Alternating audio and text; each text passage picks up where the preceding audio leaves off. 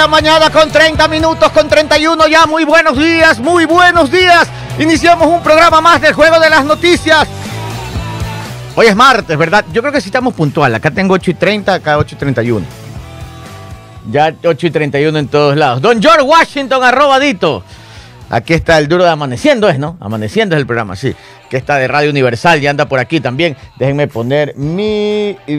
aquí en las redes sociales, el juego de las noticias. Un segundo antes de seguir con el saludo. Déjenme equiparme, que me quedé conversando afuera, por eso no entré tan puntual. Digamos, no, no tenía la computadora lista, pero disculpen. Ahí mi papá me cogió cargo ahí afuera a conversar un segundo. Hay que aprovechar los momentos cuando uno se encuentra en la familia, porque anda mi papá que hace programa antes que yo, mi tío que hace antes que nosotros. Es bonito ver a la familia. 8 y 32, muy buenos días. Iniciamos un día más del Juego de las Noticias. Ya está con nosotros Paul Minuché. Buenos días, Paul. Minuchelli, si me oyes. No me escucha, Paula. Algo pasa, ahí está Paul, pero no nos escucha. Paul, no, no, nos escucha Paul.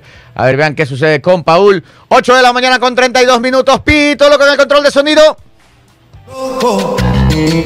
¿Qué pasa, loco? Contrólate, muchacho. ¿Cómo dice? Y en el control de video para las redes sociales. Me fui de vacaciones con mucha cerveza y canciones. Stalin, vacaciones, regato, 8 de la mañana con 32 minutos, 8 con 32, ya está Paul Minuché, ya lo veo conectado ahí, pero no sé si nos escucha. 8 con 32 minutos, Andrés Wilson Chichande, muy buenos días. Luisa Guerra desde Nueva York, buenos días. Fran Chucho Rivadeneira, como todos los días conectados, sociólogo Wilson Eduardo, qué gusto tenerlo por acá. A veces se pierde, sociólogo Juliana Bajaña, muy buenos días desde Newark, New Jersey. Fran Chucho Rivadeneira, ya conversamos aquí. Juanita Borrero desde New York también. Oiga, bastante gente del exterior aquí. El Che Rubio desde Ecuador dice, ya huele carnaval, así es. Oiga, este viernes. Yo la verdad es que me quiero ir a la sierra, quiero ir a Cuenca. Quiero ir a Cuenca, hay un lugar hermoso, les recomiendo a los que vayan a Cuenca, anoten, anoten los que van a Cuenca. Se llama Centro Ecuestre Bella Vista. Búsquenlo en Instagram. Centro Ecuestre Bella Vista. Ponen en Instagram Ahí está el teléfono, todos llaman y reservan los caballitos. No crean que es una vueltita ahí a, un parque o una vueltita ahí en un corral. No, es una cabalgata, digamos, de verdad. No sale usted a cabalgar. La mínima es de una hora por las montañas y, los páramos ahí de la zona de Tarqui, ahí en Cuenca. Y si usted es un poquito más arriesgado, o no arriesgado, pero sino un poquito más aventurero, coge la cabalgata de dos horas y esa es más arriba todavía. Eh, se mete por una por, por, el, por el bosque, por los páramos, es hermoso. Pura naturaleza. Así que les recomiendo Centro Ecuestre Bella Vista. Llamen al Sebas. Díganle Sebas de parte de Gabriel Arroba, lo escuchamos en la radio. Llámenlo, mi buen amigo el Sebas. Realmente les recomiendo, va a ser una aventura que no se van a olvidar. Eso sí, si no están muy acostumbrados, cojanla de una horita nomás. Sí, porque el otro día llevamos un grupo de amigos y nunca se habían subido a caballo. los embarcamos dos horas por los páramos. Casi, casi lloran. 8 y 34, Pablo Minuche, ahora sí, muy buenos días. Buenos días, mi querido director. Buenos días a todos los compañeros. Y para esa enorme y bella audiencia, de las noticias, perdón que no tenía.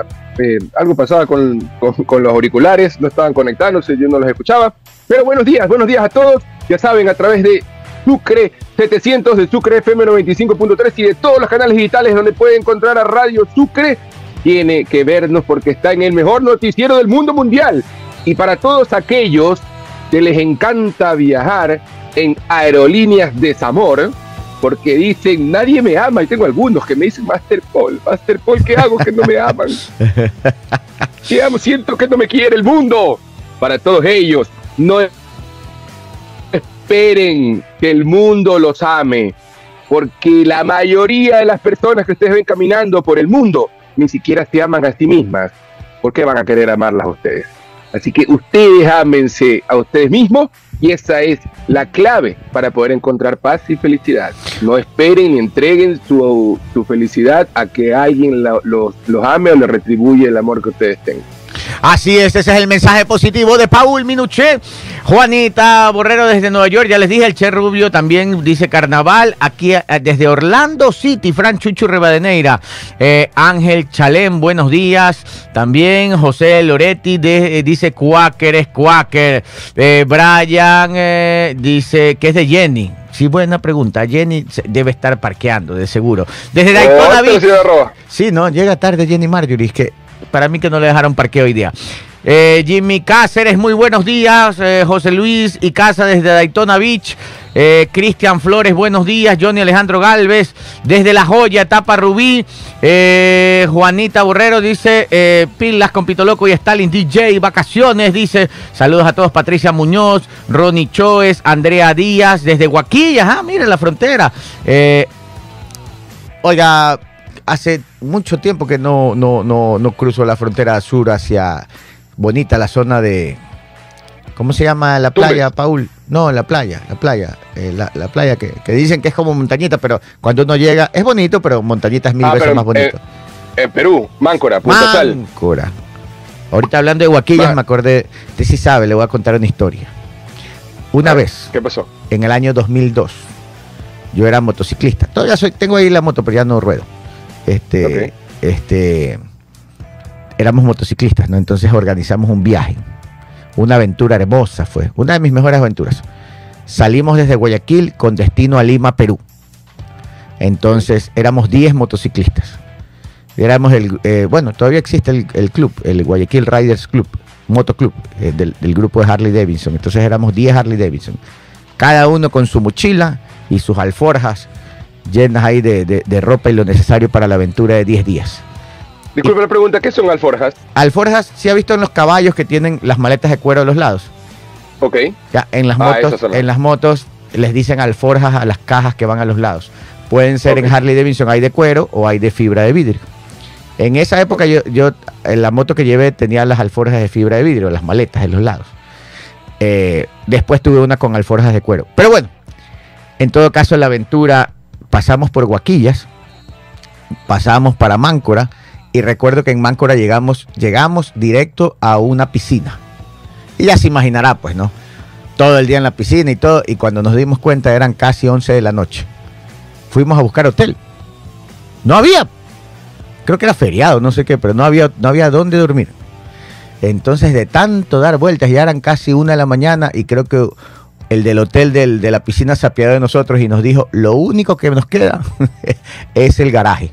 Entonces, nos puso, nos puso 10 colchones y un ventilador. Y ahí dormimos. Y usted se ha visto que la, la- la- calle principal de Máncora es el carretero. Claro. Oiga, oiga, el, ese, el piso temblaba porque pasaban los camiones y pasaba y se los escuchaba Ah. clarito.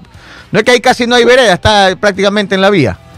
Y ahí dormimos. Pero- y al siguiente día nos levantamos temprano, arma tus maletas, tus alforjas, trépate a la moto y a Chiclayo, me acuerdo que fue el siguiente día. Y ahí sí llegamos y ahí sí, de una a reservar hotel. Año 2002, nunca me voy a olvidar. Y de regreso, estuvimos como 10 días viajando. Ya de regreso, cuando veníamos cruzando la frontera, nos quedamos en Tumbes y hubo una, llovió terriblemente. Me acuerdo y se desbordó el río eh, que va de, de Tumbes, ya pasa a Aguas Verdes. Se desbordó el río y nos quedamos atrapados desde las 5 de la tarde, menos, menos, menos, menos. Siquiera llegamos mediodía y no podíamos pasar, estaba bloqueado, no se podía pasar. Entonces regresamos a un hotel en Tumbes y ahí no, no sé si estoy aburrido con esta historia, pero me dicen si la corto nomás, me dicen. Entonces regresamos a un hotel en Tumbes y, y- y contratamos un camión porque el río era muy fuerte y nos decían que la única forma de pasar era solo camiones pasaban. Entonces contratamos un camión y nos pusimos en fila y trepamos las motos al camión para cruzar el río. Y a las 2 de la mañana llegamos ya a tres puestos de, tres, dos camiones adelante de nosotros para cruzar el río. Y el camión que estaba cruzando se vira. Se vira, se vira, el río se lo lleva. Y chuzo, y nosotros, y ahora, ahí nos quedamos, nos quedamos como dos horas más hasta que saquen el camión del río. Por suerte no se ahogó el chofer. Bueno, y ahí pasaron. A las 5 de la mañana pasamos. Todos trepados en el, en- el camión con las motos. Ahí eran 10 motos en un camión grande. Todas las motos trepadas y pasamos. Qué miedo, oiga, el río Correntoso lo pasamos. Cruzamos al otro lado y ahí descargamos las motos. Casi a las 7 de la mañana con un sueño tremendo, avanzamos hasta Machala, me acuerdo. Horrible ese viaje. Nos íbamos durmiendo en el camino, me acuerdo que nos poníamos moto, íbamos moto y si la moto adelante veíamos como que se desviaba es que estaba dormido el motociclista. Y corríamos a iban a levantarlo. Una aventura completa. Y llegamos a Machala. Llegamos a Machala y ahí sí a dormir tranquilo el siguiente día a Guayaquil. Qué aventura, 2002. Linda Hay aventura. que, tener el, hay, que, hay que tener el espíritu aventurero. Pero Sí. no todo el mundo le gusta. Por ejemplo, uno piensa, quiero hacerme un viaje de 8, 10 horas, 12 horas. No todo el mundo tiene esa capacidad de, de- de No. agarrar ya sea carro, moto, lo que sea, ¿no? Viajamos 10 a 12 días, me acuerdo. Llegamos hasta, ¿cómo se llama, Paul? El. Ay, el, el oasis que hay más adelante de Lima. Está como a 3, 4 horas adelante de Lima. Eh, eh, ese Este- oasis que está en medio de las dunas. Ay. Bueno, hasta Eh, allá ya- llegamos. Hasta allá llegamos. Hicimos base en Lima. Lindo y Lima, las discotecas, los restaurantes. La verdad es que le sacamos el jugo a Lima. Sí. 8 de la mañana con 42 minutos. Jenny Marjorie Calderón, muy buenos días. ¿Cómo están? Buenos días, los venía escuchando atentos. Qué bueno que estén desde temprano. Ah, me encanta que estén desde temprano. Buenos días. Así es la vida. Buenos días con todos. Que tengan un bonito y soleado martes. Hoy, Sal- sí, hoy se amaneció bonita la Sí, mañana. ayer estaba ayer- lloviendo. Ayer agua por doquier, hoy, hoy un lindo sol que acompaña a la ciudad. Eh, saludos a- a Junior Cure que nos está escuchando a full volumen desde Jacksonville con todo su equipo de trabajo de Landscape. Saludos a toditos ellos. Felicitaciones. Qué lindo un día, un día más de trabajo, un día más Así de es, un actividades. día más de vida, un día más con salud, porque eso es importantísimo. Este, oiga, permítame enviar un saludo muy especial. A ver. A ver, primero que todo, que el día de hoy murió mi teléfono. No. Ya falleció. Que, que Póngamele Póngame el, el funeral. fúnebre. Música fúnebre. Ando destelefonada. Punto number one. Punto number two. Como ando destelefonada, no le puedo enviar un feliz cumpleaños a Pablo José Peláez. Pepe, Hoy- a los sí. años, Pepe. Ya, ya, pero cambie eso. que pero ese ese no es para Peláez, ese, ese es para el celular. el teléfono, ¿ya? ok. Este, el día de hoy está de cumpleaños el ingeniero Peláez, así que le envío un beso y un abrazo. Él sabe que le tengo mucha estima. Gracias porque siempre está ahí pendiente del mantenimiento de mi carrito. La verdad es que Benito siempre está al pelo. Este, porque siempre lo, lo mantengo al día con él. eh, es un buen profesional. Así que si usted quiere de repente, eh, ¿sabes cuál es lo bueno? Que digamos que yo estoy aquí en el trabajo, ¿verdad? Yo no me puedo Sí. movilizar y eso. Y él viene a ver el carro. Recoge el carro, Ah. lo lleva, hace el mantenimiento preventivo o de reparación y lo regresa. ¿Y Pepe sigue en la misma empresa o se cambió? Porque me acuerdo que estaba en una empresa de distribución de repuestos y todo. sí, que, que comienza con H. ¿Sigue ahí? I. Así. No, pero diga nomás. yo- Ah, en Ibimar. ¿Cómo se llama? Ibimar. Ibimar, ahí trabaja Pepe. Sí, sí, sí, sí, sí, Ah, sí, ya tiene años ahí, ¿no? Ya tiene algunos añitos. Fuerte pero, abrazo pero para Pepe. también, también hace su reparación así a, a domicilio o en Ah, su qué oficina. bueno. Si usted no puede, si usted está ocupado, pues. Buen él- dato. Él hace eso. Así que un besote y que tenga un lindo día.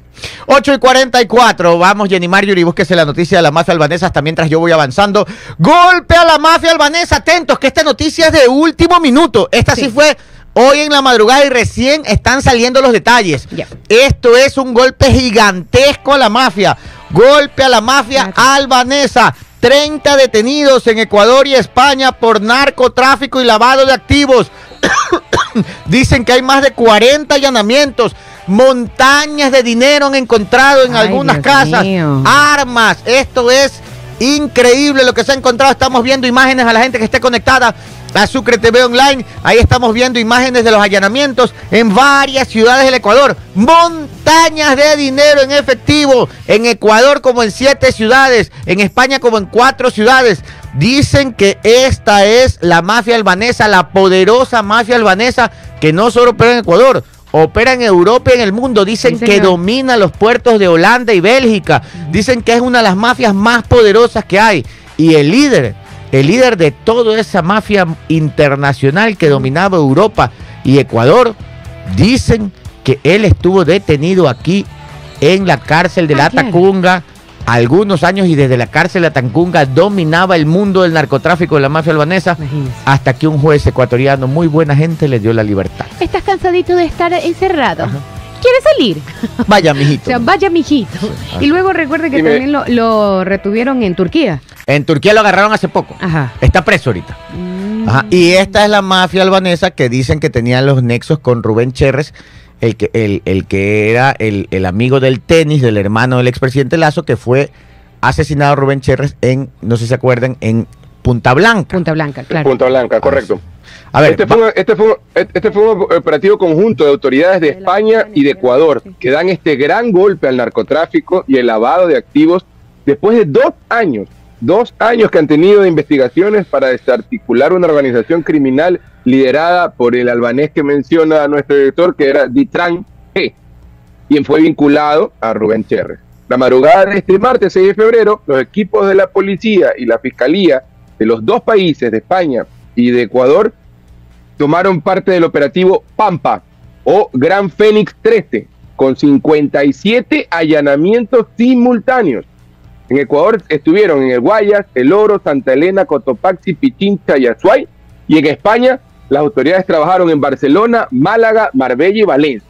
Es una eh, es un operativo brutal.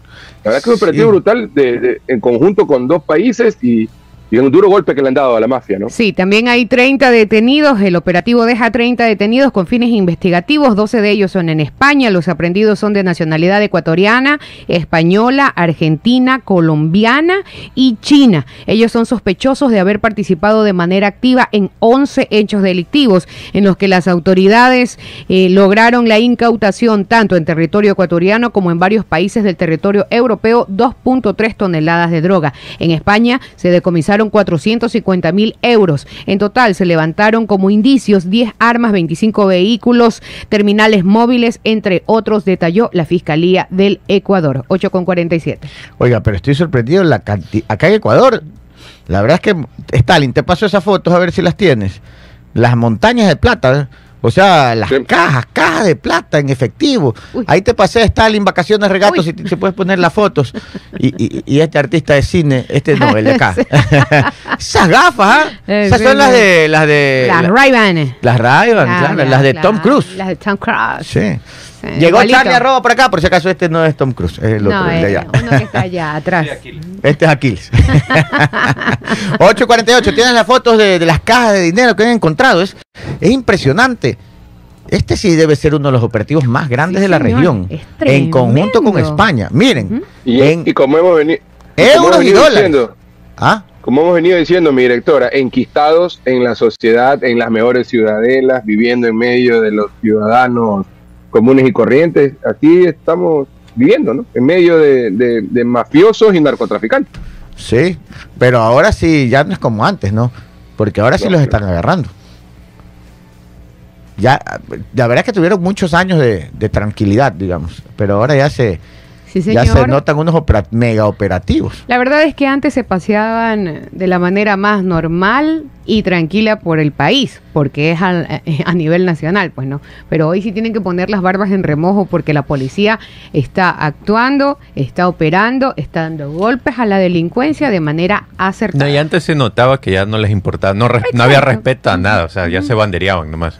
Así Sí, es. porque sabía que no les iba a pasar. nada. Huaca China No. se llama.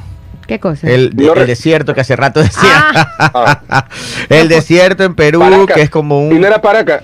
Y Paracas no es del desierto, ya me estaba acordando que Paracas era es, Paracas. es- Paracas creo que es an- ah, por ahí mismo, en esa zona. Esa zona creo que es la zona de. Paracas. Y Huacachina es la ciudad que es como un oasis que está rodeada de dunas y desiertos. Y uno hace que, uno cree que está en Dubai Que la Ah, verdad no es le que, creo. que se toma una foto y dice aquí.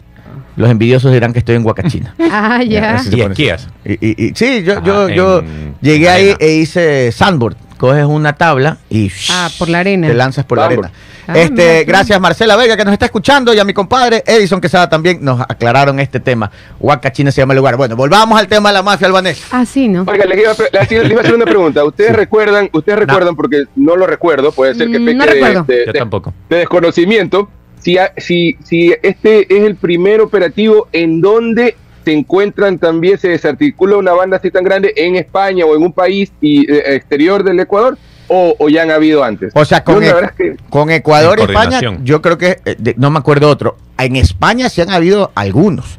Sí, bueno, porque ellos correcto, normalmente correcto. hacen. Pero, pero este conjunto tan grande, a tan, tan, tan a tremendo nivel de, de golpe al narcotráfico y a una de las mafias más poderosas del mundo, no había visto. Y sabes que es tan peligrosa, eh, eh, esta mafia albanesa es tan peligrosa que en, en Bélgica ya estaban asustados y comenzaron a tomar medidas porque estaban sobornando muchas autoridades belgas. Uh. Y tanto así que en los barrios peligrosos ya se comenzaban a ver balaceras fuera de restaurantes, cosas. Y ya apretó Bélgica, ya, ya. comenzó a, a- a tratar de, de buscar solución porque era algo que nunca lo habían vivido, de, era de ese tipo de violencia de parte de, de la mafia. Estamos viendo imágenes de la cantidad de dinero que han encontrado en una sola casa de este operativo aquí en Ecuador. Impresionante. Impresionante. Impresionante. Impresionante. La verdad Pero que bueno, son, son, ¿Ah? son años, son años que han venido, son años que han venido haciendo mella Ahorrando. esta mafia.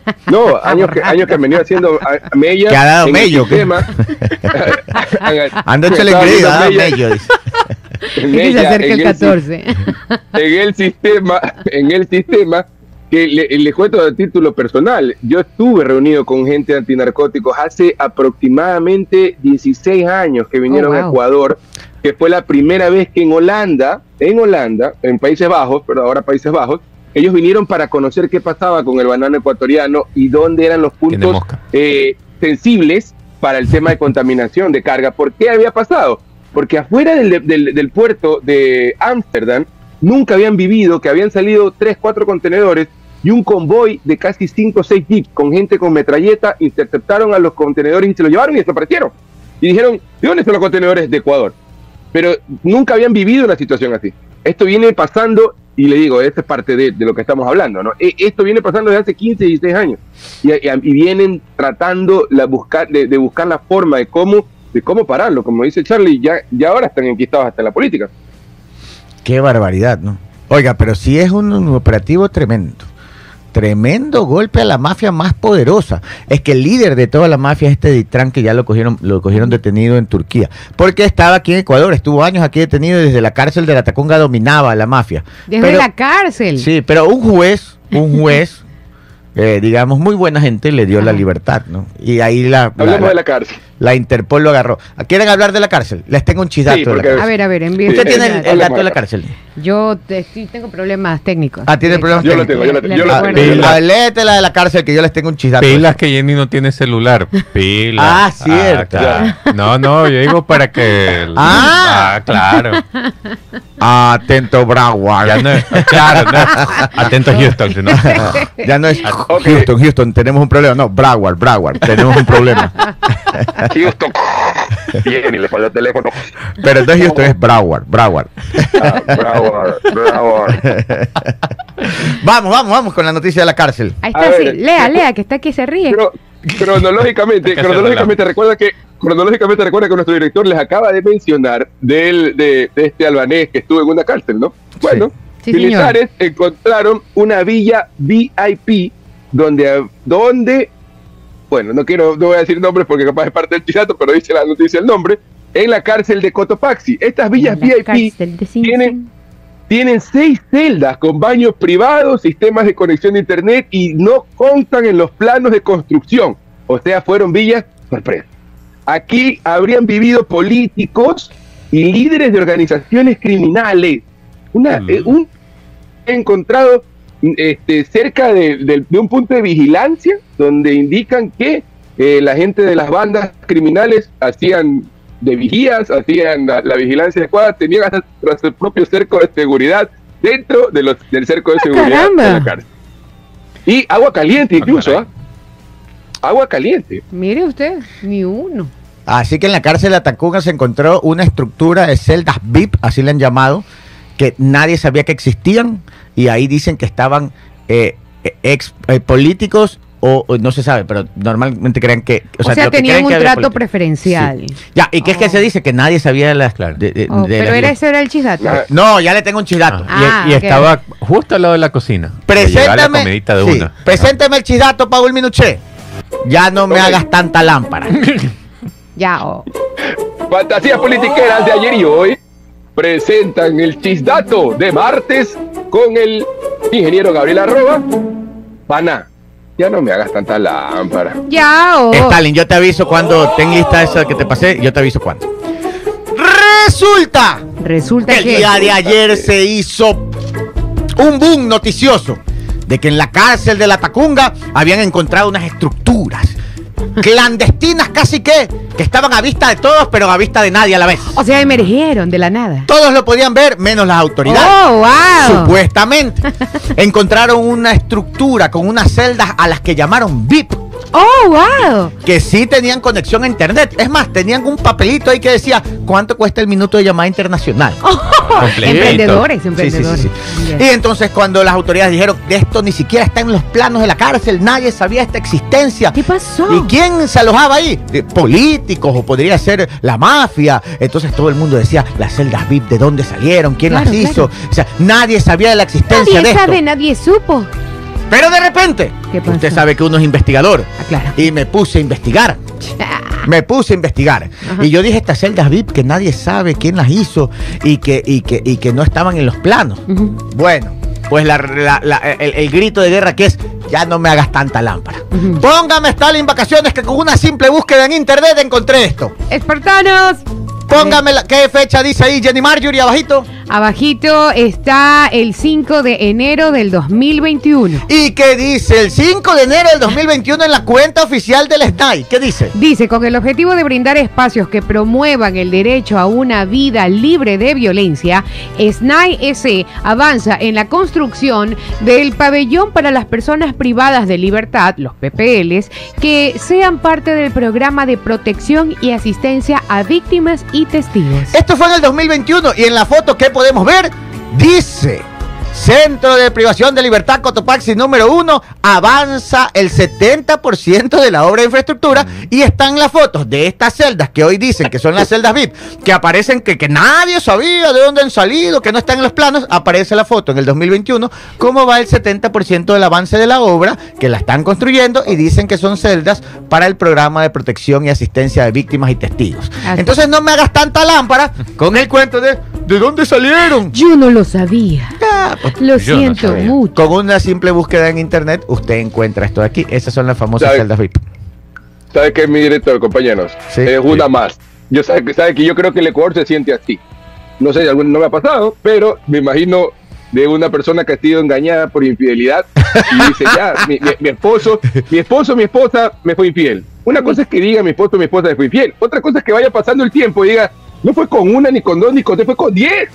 Y cada Ya. vez te van- nos vamos enterando de más Y cosas, quiere que le dé cosas. otro chisdato. Es que sabe qué, No, Mire, ya no. ya uno no. aquí, uno aquí informa porque porque a veces espectacu- se espectacularizan las cosas y no es tanto como se dice. Ahí está. Desde el 21 públicamente se explicó para qué eran esas celdas y quién las estaba construyendo y dónde las estaban construyendo. Y ahora dicen, ¡ay, la celda! Es un show. Pero en todo caso, lo que sí está mal es que tengan hasta conexión a internet internacional. Y- o sea, y agua- internet y Y internacional. Qué agua independiente, porque toda la cárcel tenía problemas de agua, menos ellos. sí, Tenían sus propias tanquetas. Imagino que estas Ah. celdas de víctimas y testigos después se transformaron en unas celdas especiales para algunos privilegiados. Eso puede ser. Pero no vengan a decir que no saben quién las hizo ni que estaban en los planos. Y el SNAI mismo publicaba SNAI. la etapa de construcción. Y les tengo otro chisar. O sea, ahora lo veo y ahora no Sí. lo veo. Más o Les menos tengo otro chisar. Ah, ok. ¿Ya? Bueno. Porque dicen, ahí estaba Jorge Glass. Oh, no. Bueno, yo estuve investigando, ¿no? Ajá, sí, Estuve- claro, y dicen claro. que no, que él no estaba ahí. Que Ah, él ya. estaba en otra área, que también es un área especial, que era un área especial para, creo que transitorios así, pero lo tenían separado porque era un ex vicepresidente y evitar que esté donde eran las matanzas. Donde las pero no eran estas celdas VIP, eran en otras celdas que no sé si eran VIP o no, pero en Ah, otras celdas creo que para transitorios, algo así, que era donde había más Mm. seguridad. Ahí lo tenían. Y la Es que- otra lámpara que también lanza. Dice, escuchen esto, dice, dice, Jorge Glass, dice, por si acaso, ah, yo, ustedes saben que yo, este, este, no es que, eh, este, coincido, mejor dicho, no coincido en nada con el correísmo, pero sí aquí hay que informar bien. Y algunas exageraciones también. Dicen, Jorge Glass tenía dieta especial. Ah, sí. Entonces uno se imagina dietas especiales, te le venían la comida del, del Hotel Cinco Estrellas, pues, ¿no? Claro, comían salmón. O una, o le daban salmón, filet mignon, no sé, pues, ¿no? Mm. Y cuando le preguntan a la gente, dice, ¿y cuál era la dieta ¿Cuál era especial? la dieta especial? Arroz, vegetales y pollo. ¿Cuál es la dieta especial? Esa vaina es un almuerzo de 2.50, pues. Sí, Pero no me parece- equivoco. Pero parece que era diferenciado a la comida de los de de Puede los ser demás, diferenciado la comida de arriba, pero arroz, vegetales y una proteína que puse pollo, un pedazo de carne. ¿Qué, qué es lo especial? es que, miren, obvio, eh, repito, no tengo, tengo todas las diferencias con el corrismo, pero ah, tampoco exageremos las cosas, pues, ¿no?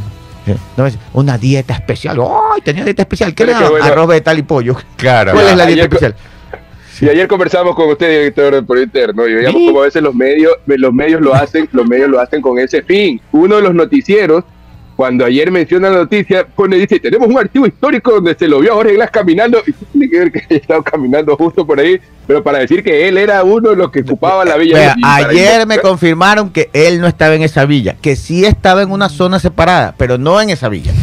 Y me recontra confirmaron fuentes que obviamente sí, te estoy diciendo porque la fuente vale la pena. Pues.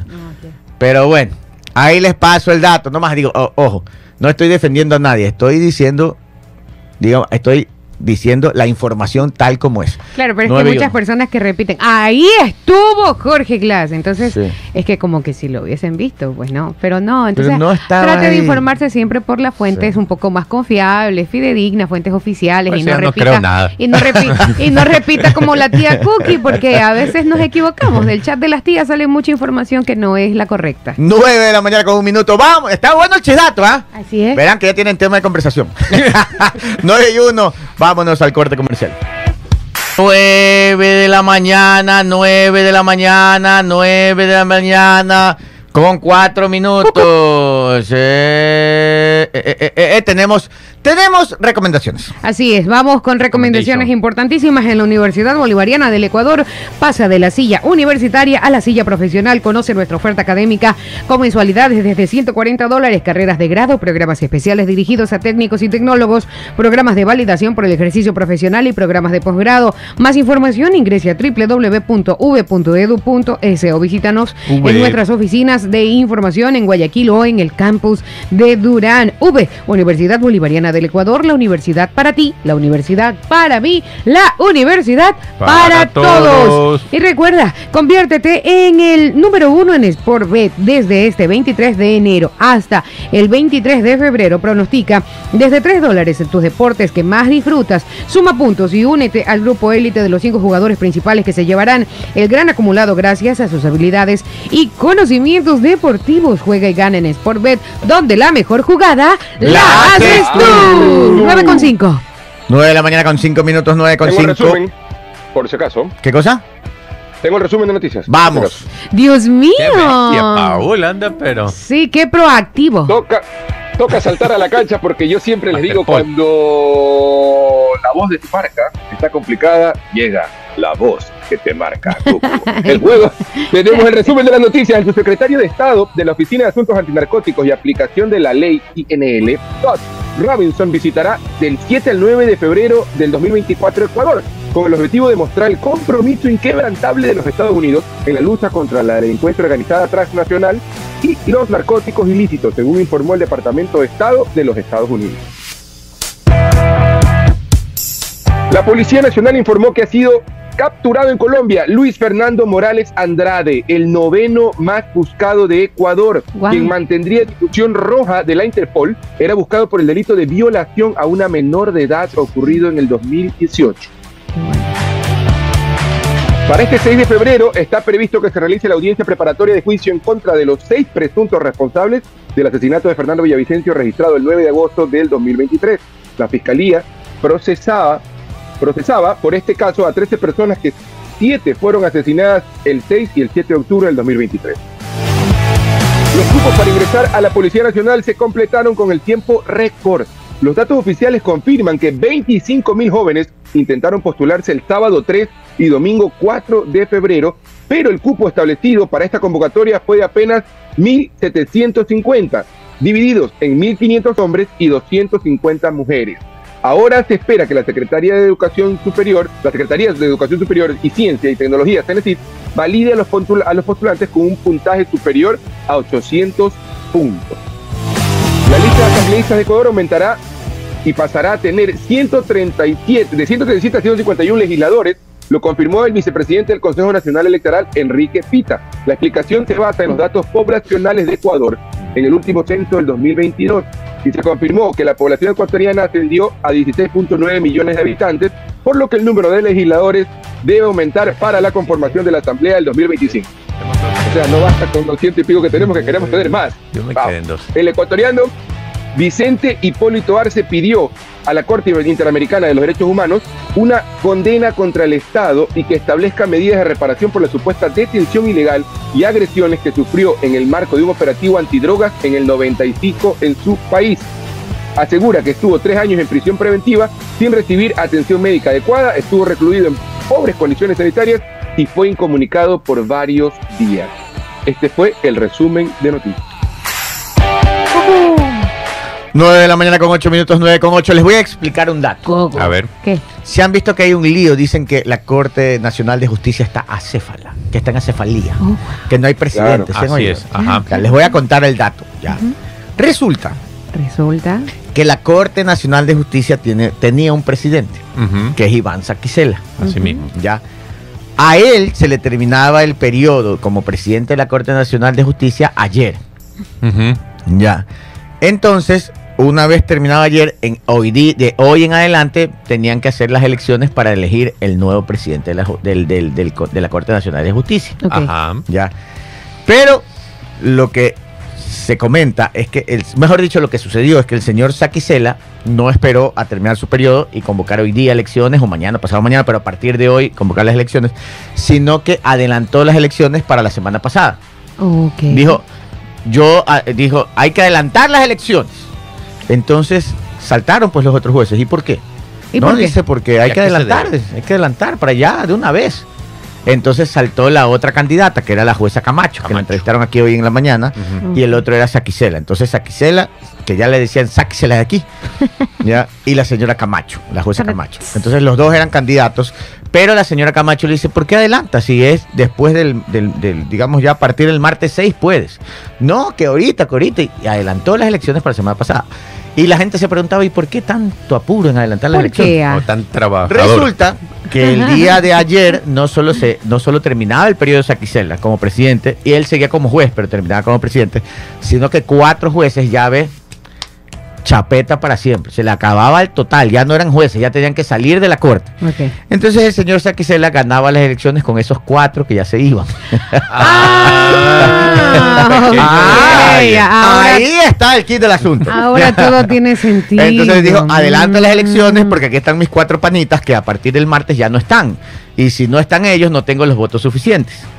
Entonces él ganaba esas elecciones 9 a 6. Entonces la señora Camacho le dice, 9 a 6.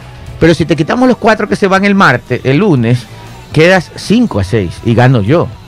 Entonces él hizo elecciones y tenía nueve votos y a seis y los jueces le dijeron, nada, muy sabido eres. Nos levantamos y nos vamos. Lo dejaron sin quórum y no pudo hacer las elecciones. Ah, Entonces el señor Saquicela decía, chuzo. Y Y ahora. ahora. ahora. y ahora. Entonces le ¿Quién me dijeron, apoya? como tú ya terminas el lunes, el martes vamos a darle el, el- el puesto al más antiguo. Pero resulta que todos se elegían el mismo día. Entonces, ¿cuál era el más antiguo? El que por hora, por minuto, había firmado su posición más temprano. Así sea, pon- póngase, si uno firmaba 6 y 58 y el otro había firmado 6 y 59, el más antiguo era el de... Sí, por de- minutos. claro. Pero es el más antiguo, pues. Sí, Así es. Sí. sí. Entonces, Pero eh, así de ligero. Así querían hacer, parece que era una regla que estaban poniendo entre ellos que no está escrita, pero decían, Ah. bueno, Pero parece piedra, papel o tijera, Sí. como algo de niño. pero la- el pleno puede, Ajá. puede ponerse de acuerdo entre todos y establecer, Mm, ok, el, bueno. el más, pero tampoco había quórum. ¿Quién era el más antiguo? La señora Camacho. Oh, Entonces aquí se la ya se vio, pues no, dijo, chuzo, ya he no me- perdido por ambas partes. ya, pues ya, ya no me dejaron hacer las elecciones. Ya el, el- el lunes se van mis panas. Se me Ya- fue Luis Rivera, Byron Guillén, Walter Macías y Fabián Racine. Esos eran los cuatro votos con los que él ganaba. Se le van. señor, se fueron. Y dijo, ahora, ¿qué hago? ¿Qué hago? ¿Qué hago? ¿Qué hago? Le mandó una carta al Procurador General del Estado. Querido amigo. Querido amigo Procu. procurador, Procu, Ole. le dijo, Procu. ¿Tú crees que me pueda quedar aquí de largo? ¿Me puedes prorrogar en funciones? Y el procurador le respondió, querido amigo, quédate nomás. No. No pasa nada. No pasa nada, quédate ahí. Entonces lo prorrogó el procurador, le dijo, sí te puedes prorrogar. Entonces él dijo, ok, yo sigo siendo el presidente. Pero en eso Ajá. no contaban con que salta el órgano de administración de justicia y disciplina, que es el Consejo de la Judicatura. Salta un órgano. Saltó otro. no, que se, usted, No, Jenny Mar- Jenny Mar- se- no, Se saltó otro. Quieren- quieren Saltó la judicatura. Sí saben quién es la judicatura, ¿no? donde estaba el histriónico, que Claro. está preso. Sí, Wilmer Terán. Terán. Wilman Terán. Saltó Exacto. la judicatura que ahora tiene un nuevo presidente y dijo, "Eh, eh, eh, un momentito, Saquicela. Ujú. Tú no puedes preguntarle nada al procurador porque tú no eres el representante legal de la, de, de la función judicial, sino soy yo, el de la judicatura. Así que tu pronunciamiento No es legal. Y segundo, señor procurador, usted no tiene nada que hacer aquí. Váyase con su carta y sus buenos modales a otro lado. y aquí Au. usted no manda. Aquí manda la judicatura. Así que tú, Saquicela, no eres el presidente. Procure no meter sus narices donde no le Más o donde no lo han menos. invitado. Casi así. Y entonces. Entonces estamos jodidos porque no hay presidente. Está Ah, todo en el aire. bueno. Entonces están en el limbo, no tienen presidente. Oye, hay que estar atentos para ver si llega Saquicela como presidente o no. Ese es el key del asunto de la gente. Está como vecina del barrio Jenny, Así. atrás de la ventana así. ¿Será Saludos. que llega Saquicela a la oficina hoy día? ¿Será que Saquicela va y se sienta en el puesto de presidente? Y arderá Troya ahí. Así es, Sí. puede ser, puede ser, señor. Dicen las malas lenguas.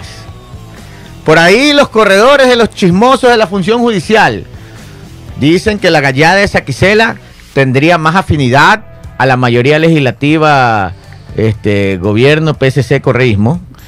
Y dicen que la señora Camacho estaría para el otro lado. Oh. Entonces, entonces ahí dicen Está que eso eso, dicen, ¿no? pero usted sabe que eso dicen los chismosos. Claro, claro. Porque la función judicial es Es independiente. independiente y no es. responden a ningún partido político. Así es, mismo. así ¿Sí o no, es. Pero, sí, claro, pero y los procesos pendientes, los trámites, los procesos penales, Te van a seguir dando, dijo la. el caso dijo metástasis, la o sea, si no Camacho. tenemos justicia, ¿qué hace, qué hacemos? No se sabe. Pero en todo caso, sí les digo algo, Pito Loco, que pusiste muy alto el volumen, que no se, no se escuchó para nada el, el resumen de noticias, dice la gente así. No, sí, estaba. Bueno, así dice la gente aquí. Ah. Sáquese de aquí, Walter Hosting. bueno, ahora sí, ese es el lío. Entonces, ¿quién es presidente? De- después de todo lo que les he contado, ¿quién es el presidente No hay. De la Ay. Corte Nacional de Justicia? No se sabe. No se sabe. Ese es el resumen. 9 y 14.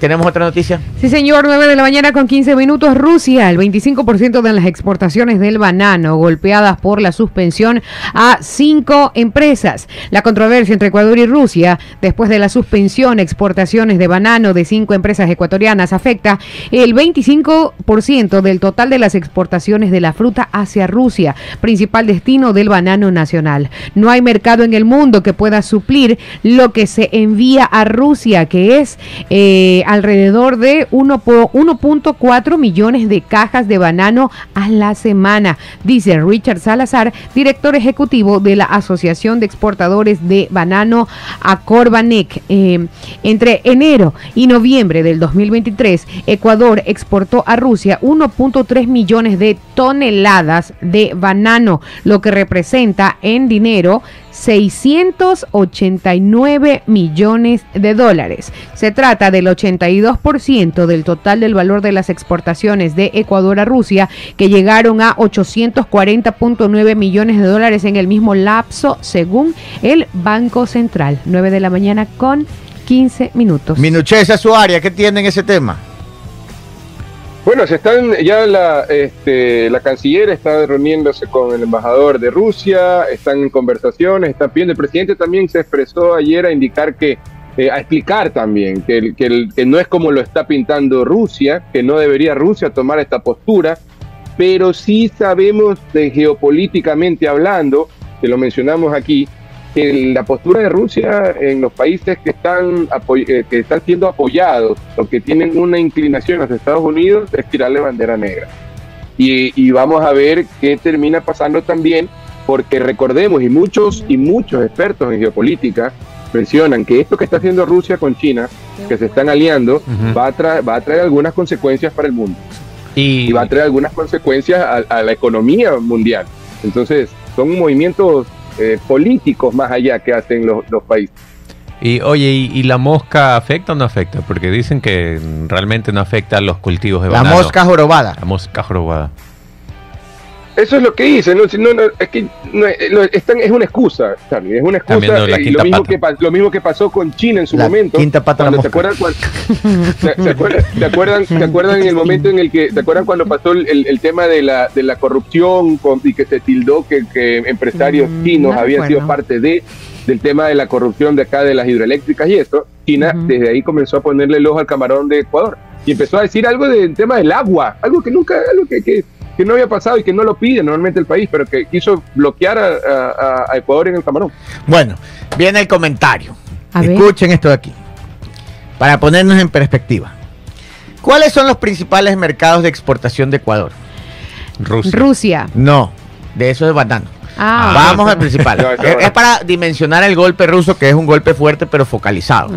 Ya. El primer, el primer socio comercial, el que más compra Ecuador, el 24% del total de las exportaciones se va a Estados Unidos.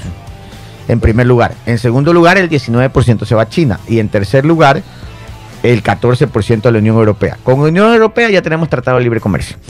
Con, con China falta ratificar en la Asamblea el Tratado de Libre Comercio. Y con Estados Unidos no se ha hecho. Esto dice Alberto Acosta Burneo. Nos da estas cifras exactas. Ahora, Pues ahora, ya con Rusia específicamente, como ustedes ven, Rusia no es nuestro principal socio comercial. Dicen que las ventas a Rusia es como entre el 2.5 y 3% del total de exportaciones. No es un mercado fuerte para nosotros, pero en general. Pero cuando usted aterriza al Solo banano, ahí El sí, el 24% del banano ecuatoriano se vende a Rusia. Entonces, este... El segundo eh, mercado es Estados Unidos. y el, segu- y el, Y el tercero, Países El Bajos. segundo. Así es, o sea, Holanda Así es. lo que ahora es Países Bajos. Entonces, ¿qué es lo que está pasando aquí? El golpe de Rusia no es gigantesco, es focalizado. Afecta a la industria bananera, que es una de las más importantes del Ecuador. Claro. Entonces, sí afecta, sí afecta, pero no es que Ecuador, eh, eh, digamos, Rusia no está, creo que es el quinto comprador con el 2.8%, algo así. Pero sí afecta específicamente un sector que es el bananero y el golpe fuerte. Ahora, todos sabemos que esto surge por el intercambio de chatarra con, con maquinaria bélica americana. ¿Y cómo empieza todo esto? Esto surge de la guerra Rusia-Ucrania.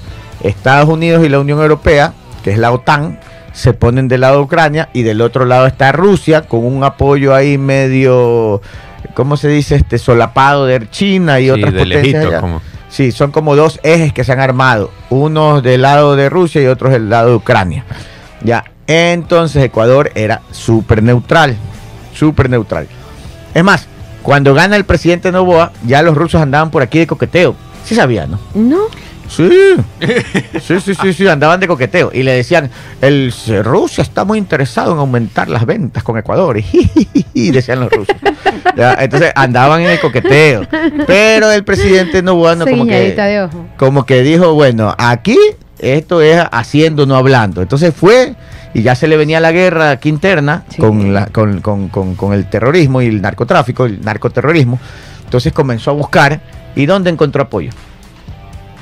En Estados Estados Unidos. Unidos. Ya, pues Estados Unidos está que todas las semanas se raja con algo. ¿Sí se han dado cuenta? que manda- equipamiento, que manda billetes, que manda generales, que Perros, manda esto. botes, todo. Desde perros Así es. hasta va a mandar los equipamientos. Equipos de última tecnología. Así es, de todo. Desde perros nos Hasta sus militares. Todo, hasta militares va a Así mandar. es. Mire que aquí estuvo, la- aquí está la DEA, bueno, hasta el FBI estuvo aquí. Así es. Dicen que ellos son, dicen que ellos con Israel abrieron los celulares de, de, de, de Norero. Norero. Ah, Entonces, bueno, entonces el presidente Novoa dijo, bueno, ¿cuál- ¿cómo hablamos? Entonces ahí viene la, maquinaria esta rusa, ucraniana que está ahí botada. ¿Y por qué es chatarra? Porque la discusión es si es chatarra o no es chatarra. Porque si no es chatarra, el contrato de adquisición de armas y algunos tratados internacionales prohíben a los países revender armamento. Porque la venta de armamento bélico entenderán ustedes que está hiper controlado. Porque usted no puede mandar pues cohetes así, vender como que está vendiendo pan. Entonces, Claro. por contrato está prohibido que Ecuador entregue ese armamento, salvo que lo declaren como chatarra porque ya es inservible. Entonces Ecuador lo ha declarado como chatarra. Ya el aparato comunicacional ruso y los rusos dicen que no es chatarra, que más bien lo quieren coger y mandarlo a Ucrania para que ataquen a Rusia. Ah. Ya, ahora, ¿por qué los que defienden la posición de que es chatarra dicen que sí es chatarra y cuáles son los argumentos? Bueno, pues dicen que ese, eh, yo no sé, pues, lo que dicen es que ese lanzacohetes, equipo antiaéreo y, y- y Helicópteros helicópteros están paralizados porque fueron comprados en el 94, 90, en los 90. Ya, pues. Para ¿hasta la guerra del funcione? Cenepa. Claro. Claro. Parece que le compraron fue a Nicaragua, ¿no? Y lo compraron usado a Nicaragua. Así es. Ya, Ahora, durante el tiempo no lo han podido arreglar. Ya se imaginarán, pues si hay. o sea, aquí, aquí en Ecuador que no hay plata, ya se imaginará cómo estará el Exacto, mantenimiento. eso equipos. literalmente ya estaba. Pero hay algo que agrava el tema del mantenimiento. ¿Y por qué está dañado? Porque a partir de la guerra Ucrania-Rusa, esos repuestos dejaron de venderse, producirse o se acapararon en Ucrania y Rusia. Entonces acá no ha llegado, esos equipos están ahí, según lo que No hay dicen repuesto. los entendidos, no, no consiguen repuesto, eso está abandonado. Entonces vino a Estados Unidos y a mí sí me interesa porque los voy a coger para repuesto, precisamente porque como no hay, cogen estos equipos viejos y se los mandan a Ucrania, Ucrania los coge repuestos y arregla su equipamiento militar. Y aparte que hay otra cosa, si es ucraniano y ruso, los ucranianos saben manejarlo, no tienen que capacitarse en equipos nuevos ni nada. Ya, entonces, a- hasta ahí vamos ahora. En la pelea geopolítica, ya Rusia ya no nos ve como neutrales, ya nos ve como hostiles. Y ahí es donde aplica sanciones. La sanción. Y se inventan esta tontería de la mosca jorobada, que es una tontería, y dicen, pero es como dice Paul, una excusa, y dicen, ay, dice, el banano ecuatoriano tiene la mosca jorobada, ya no entra el banano. Entonces, ¿qué carajo será la mosca jorobada? Pero, pero en todo caso, eso es falso. No hay ninguna mosca jorobada, sino que es un pretexto en una guerra geopolítica por el dominio mundial en el cual Rusia ya no nos ve como amigos. Y nosotros Así. estamos ahí. Y nosotros como giles Sin ser ni chicha explicando ni que carajo es la mosca jorobada. Somos los hijos de padres divorciados. Que se pelean. Ni de aquí ni de allá. Como una guerra. Exacto. Allá en Rusia, en Asia, ter- en Asia, o, digamos, en, en- en- Ah. no, pues Europa Oriental Orient- sería. ajá. Europa Oriental termina en una discusión de una mosca en un De guineo. mosca jorobada. de Ya, una mosca y jorobada. jorobada. Entonces, la mosca en el guineo termina en un- una guerra allá en Europa Oriental. Pero bueno, este, en todo caso, ya, ya, yo, yo les digo, es, es que esto era una consecuencia. Todos sabían que Rusia iba a aplicar alguna sanción y todos sabíamos que iba a las exportaciones ecuatorianas. Todos sabíamos eso. ¿Cómo lo va a compensar el gobierno ecuatoriano? Digamos. ¿Y cómo nos va a echar una bollita también el gobierno americano? Porque el gobierno americano, yo creo que lo salomónico sería, ok, está bien, le voy a dar preferencias lanzarias al banano y a los claveles. Claro. Para que ya acá les Te compren un también poquito más. y compensemos el mercado. Podría ser, claro. Podría Eso sería ser. una buena salida. Claro, porque el, el mercado de banano en Estados Unidos es el 11% y el ruso es el 20%, o sea, es casi el doble Ajá. de lo que se vende a Rusia. Entonces, También los europeos nos podrían dar una manito porque les estamos apoyando a, a ellos. Y ellos nos apoyan a nosotros. claro, para que Sí, no... pues. Oigan, ya Ecuador. Típico, con- Ecuador es el típico que está en la pelea callejera. Ajá. Que tú ves que dos se están peleando. No, dale, dale, dale. Y te metes a la pelea. Y sales te, tiñado. y te sales con un chichón ahí sin ser ni arte ni parte. Así llevas tu es. parte. Como Chávez. ¿Qué tiene que ver la mosca Xavi. guineo con la Como guerra de Ucrania y. Rusia? Ya se los explicamos ahí. Así es. Es verdad. Va a venir otro, ahora va a venir otro país y va a decir, vete, vendo, viene, por ejemplo, puede venir Colombia, El Salvador, Guatemala, Ah, claro, Costa pues, también y, le dice, allí. Y, le dice, a Rusia, te vendo guineo y este no es mosqueado, por si acaso. Bueno, oye, ver. ventilado. y la Cancillería se está reuniendo con, con- con- con la diplomacia rusa y están discutiendo si hay mosca o no hay mosca en el guineo. Chus. La gente dice, esto no es, los analistas dicen, esto no tiene nada que ver la mosca, esto es un problema geopolítico. Sí, ¿qué, qué creen? Que la Cancillería no sabe. claro que saben, no tienen que explicarle cómo es el agua tibia, no, todos saben, sino que Lo están abordando, sí. es que hay que abordarlo así. Pues primera parte tienes que desmentir que hay una mosca en el guineo. Primero, y después también- y ahí mismo vas a- tratando el tema geopolítico. pues, Claro. ¿no? Pero primero. Para eso está la Cancillería. Claro, Claro, pues. sí, ¿qué sí. quieren que no sabe la Pero es que sí, pero es que todos somos. Todos somos expertos. Todos somos expertos, así es. Oye, ya para finalizar y hablando de fruta, hablemos también de flores. Porque finalmente. Ambato sí tendrá la fiesta de las flores y las frutas. Recuerda que estaba cancelado por Sí. el COE. Bueno, Ya ahora para carnaval, si usted tenía o estaba buscando algún destino turístico, puede ir para Ambato. El Comité Permanente de las eh, Fuerzas eh, Armadas decidió reprogramar las fechas de las tradicionales fiestas de la ciudad en este 2024 por el estado de excepción que rige en Ecuador, por decisión del presidente Daniel Noboa. La agenda de festejos se desarrollará el 9 de febrero, del 9 de febrero al 11 de marzo. Según el municipio de la ciudad, la alcaldesa Diana Caiza adelantó que se solicitará al Ejecutivo el soporte necesario a la Policía Nacional y las Fuerzas Armadas para la realización de los eventos patrimoniales, turísticos, culturales y religiosos que se ejecutarán durante las festividades. Caiza explicó que todas las actividades eh, que son parte de las fiestas son fuente de trabajo y dinamismo económico para el cantón y la provincia. Según el nuevo, pro- el nuevo cronograma de fiestas, los primeros eventos serán el 9 de febrero con la presentación oficial de las fiestas. El 10 habrá un festival de bandas de pueblo y arpas, así como el Ambato Fest y la presentación de la rondalla ambateña. Los eventos centrales de la fiesta como el pregón, la elección de la reina, el festival del folclor y el desfile se desarrollarán la primera semana de marzo, 9 con 27. Para concluir, este, a- a- ya no podemos entregar muy temprano. Ayer, ayer reclamaban que por qué entregamos tan temprano el programa. Dios mío, Pablo, porque vos ¿Quién reclamó? Porque que- El, programa siguiente. Pues, bueno, Ah, bueno, escúcheme. sí. Este, es que ayer llegaron tarde. Porque Ah. justo llovió justo cuando se entregó. Nunca entregan el programa temprano. estaban enojadísimos.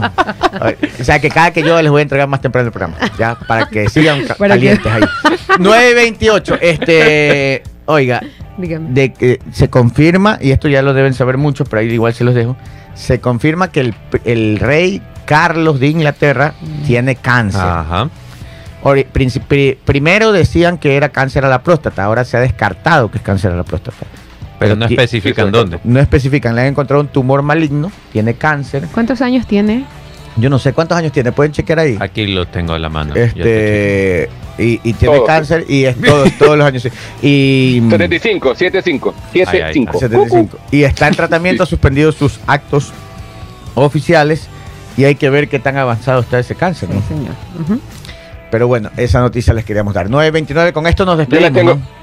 Ah, yo le tengo un datito de la noticia. El primer ministro de Gran Bretaña, Rishi Sunak, dijo que está agradecido de que el cáncer del rey Carlos haya sido detectado a tiempo. En una entrevista de BBC el día, el, eh, el día martes, Sunak reveló que estaba conmocionado y triste al enterarse del diagnóstico del monarca británico. Afortunadamente se ha detectado a tiempo y ahora todo, todos le dese- desearán que reciba el tratamiento que necesita para recuperarse Ah, por mira. completo. No sabía que era tiempo. O sea Ah. que, o sea que hay bastantes este, posibilidades positivas, digamos. Correcto, me imagino con terapia, radioterapia, no sé cómo. Pregunta el compañero que- si a los reptilianos les da cáncer. No creo que sea reptil. Bueno, Ay, compañeros. Nos despedimos. Ahora sí, Bueno, 9 saludos. con 30. No, la reptiliana era la mamá. saludos para la mosca, saludos para la mosca jorobada. Nos despedimos No hasta mañana. sí. Adiós.